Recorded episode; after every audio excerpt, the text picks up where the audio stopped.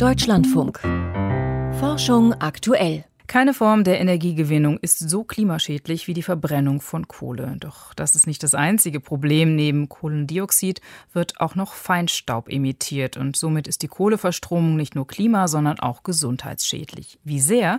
Das hat ein internationales Forscherteam anhand von Modellen errechnet und sie haben auch analysiert, wie viele Menschenleben durch die Abschaltung besonders alter Kohlekraftwerke gerettet werden könnten. Die Ergebnisse wurden heute in Nature Climate Change veröffentlicht und meine Kollegin Kollegin Dickmar Röhrlich hat die Studie gelesen. Frau Röhrlich, bevor wir ins Detail gehen, was sind denn die Ergebnisse dieser Analyse? Also wenn rein die umweltschädlichsten Kohlekraftwerke sozusagen strategisch abgeschaltet würden, dann könnten insgesamt 18 Prozent aller künftigen Kohlendioxidemissionen eingespart werden und für den Zeitraum zwischen 2010 und 2050 alle prognostizierten vorzeitigen Todesfälle durch Feinstaub und Stickoxide, die durch Kohlekraftwerke verursacht werden. Und das wären minus 6 Millionen. Wo stehen denn die umweltschädlichsten dieser Kohlekraftwerke?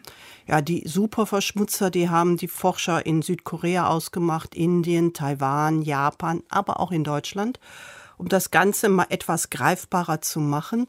Ähm, eine andere Forschergruppe der University of Colorado hatte die Top 10 der Superverschmutzer ausgemacht vor zwei Jahren. Und da lag Niederaußen im Rhein-Erft-Kreis auf Platz 7. Allerdings war damals noch Block D am Netz, der inzwischen nicht mehr arbeitet und von daher wird sich das etwas verschoben haben. Spitzenreiter jedenfalls ist das polnische Kohlekraftwerk in Belchatow das ein Fünftel der Stromerzeugung für Polen stemmt, aber jährlich 37 Millionen Tonnen CO2 freisetzt. Das entspricht dem gesamten CO2-Ausstoß der, der Schweiz. Also einfach nur mal die Dimensionen zu zeigen. Wie sieht es denn generell aus? Welchen Anteil hat die Kohleverstromung auf die globale Erwärmung? Also allein der Betrieb aller heute laufenden Kohlekraftwerke, der braucht drei Viertel des Budgets aus, das wir theoretisch hätten, wir als Welt, wenn wir dieses 1,5 Grad Ziel von Paris noch erreichen wollten. Und würden jetzt alle Anlagen bis an ihr Lebensende weiter betrieben, dann könnte man dieses Ziel einfach vergessen. Denn dann wäre ja nichts mehr übrig für irgendwas anderes. Das hatte die Forschergruppe um Dang Tong, die jetzt Hauptautorin dieses neuen Aufsatzes ist, bereits schon in einem früheren Aufsatz festgestellt. Sie arbeitet jetzt an der University of Beijing und war damals an der UC Irvine. Und welche gesundheitlichen Folgen gehen auf das Konto der Kohlekraftwerke? Also die Forscher haben da 2010 als das Basisjahr genommen, weil da auch alle großen globalen Klimaszenarien ansetzen. Und sie schätzen, dass zwischen 2010 und 2018 860.000 Menschen durch Feinstaub aus Kohlekraftwerken zusätzlich vorzeitig gestorben sind. Und das Gros dieser Toten, das lebte in China, Indien und anderen Ländern Asiens. Wie haben die Forscher gerechnet? Sie haben also zunächst einmal unterschieden, wie alt ist ein Kraftwerk, welcher Typ ist das denn? Ähm, ja, das geht daran ein, wie viel die jetzt emittieren.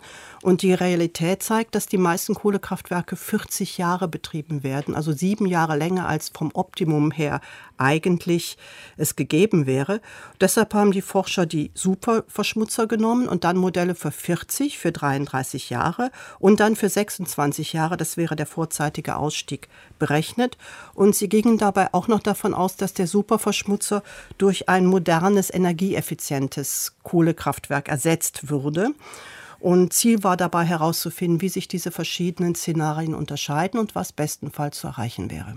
Und bei der vorteilhaftesten kommen Sie auf die eingangs erwähnten Ergebnisse? Ja, die minus 18 Prozent bei den zukünftigen CO2-Emissionen und 6 Millionen vermiedene vorzeitige Todesfälle. Und weil sich diese Fälle dann natürlich in Asien konzentrieren, werden diese Länder auch am stärksten dann ähm, profitieren davon.